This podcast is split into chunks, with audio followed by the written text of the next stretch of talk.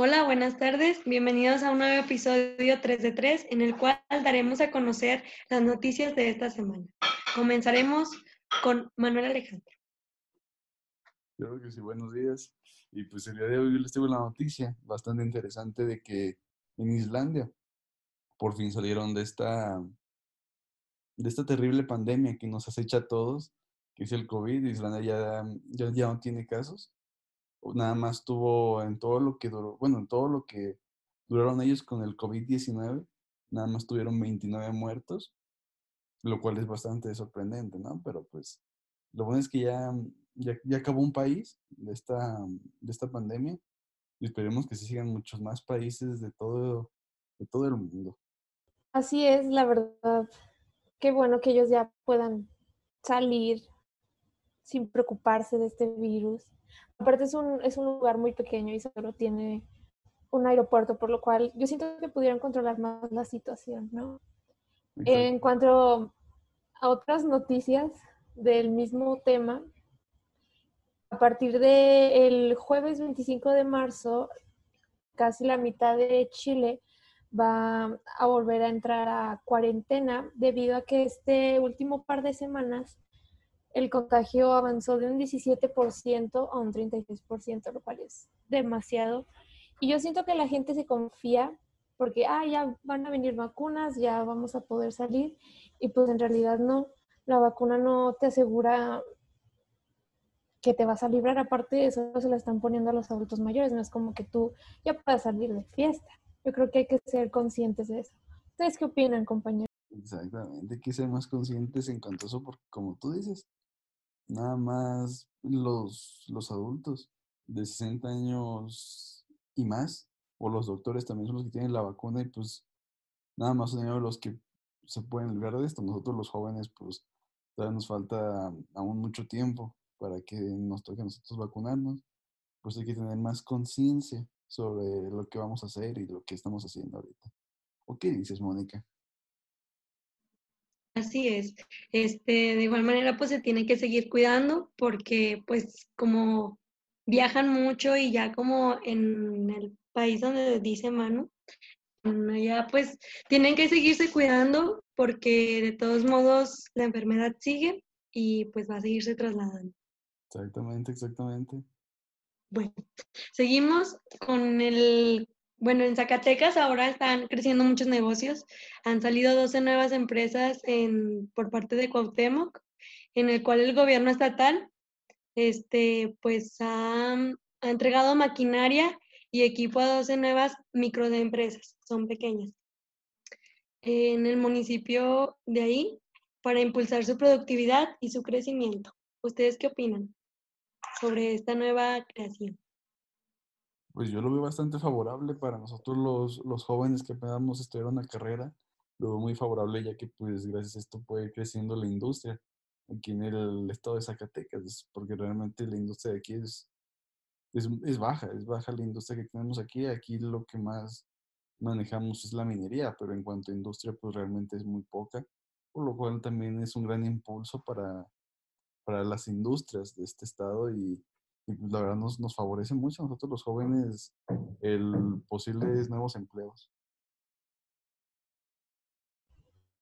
Así es, yo creo que qué bueno que el gobierno pueda dar nuevo equipo a estas empresas pequeñas porque pues al momento de crear una empresa no creo que tengas todo disponible, tengas toda la maquinaria para continuar el trabajo y es bueno que ayude a estas empresas a crecer ya que puedan trabajar de una mejor manera. Así es, compañero. Así es, compañeros, ya que pues estas acciones pues están beneficiando a familias eh, que viven en la cabecera municipal, las cuales están generando empleos y pues ya gracias a eso muchas familias están saliendo adelante.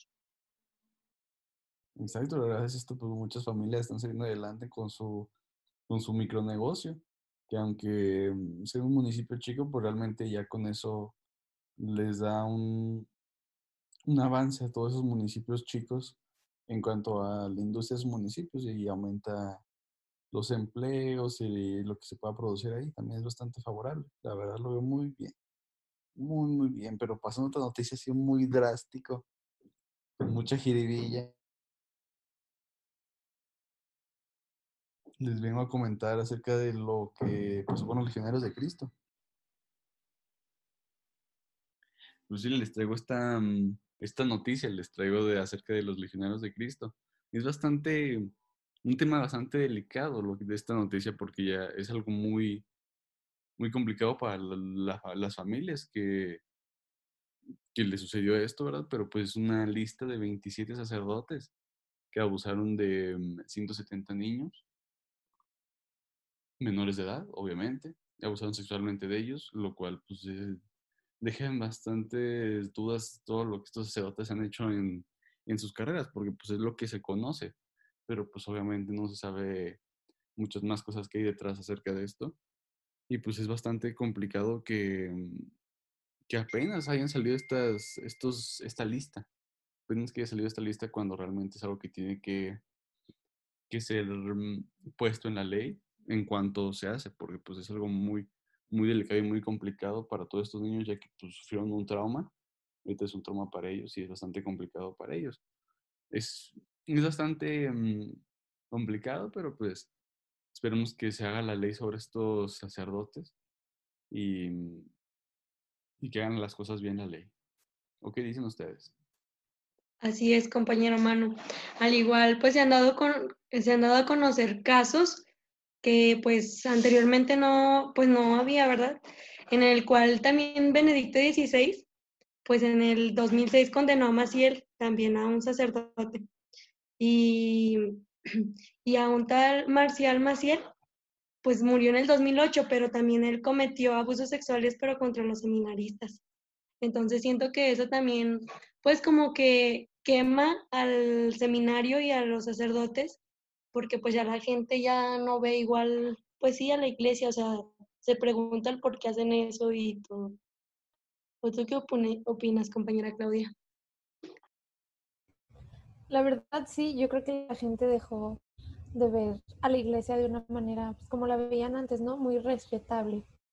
Igual como mi compañero Manuel dice, yo creo que si pasa esto, debería de darse rápidamente a la ley para que se haga cargo, no deberían de guardar estos malos actos por parte de los sacerdotes. Y creo que la iglesia debería de empezar a a reparar todos los daños, ¿no? O sea, como que si saben que un sacerdote es parte de eso, deberían demandarlo a la ley, que se haga todo legalmente y no ocultarlo como muchas iglesias lo hacen, lo cual crea pues más enojo de parte de las familias y de las personas que pasan por esto. Exactamente, pues es algo que esperemos que se haga la ley sobre estos sacerdotes y pues, como ustedes dicen también, pues realmente la, los sacerdotes perdieron ese, esa credibilidad que tenían y les, les pierde la confianza a todos estos sacerdotes, ya que por lo que, lo que hicieron es, es bastante grave, por lo cual pues se les pierde mucho la confianza acerca de sus actos, porque pues siendo niños menores pues es, es, es muy malo, es muy malo lo que les hicieron pues esperemos que ya no haya secretos de este, de este tema y todo se saque a la luz de una vez para que todos sean puestos a la ley. Y esto no termina aquí, al igual este, el presidente Andrés Manuel afirmó que en los últimos tiempos se ha reducido el número de homicidios en Zacatecas debido a la baja de 161 víctimas de enero a 131 en febrero.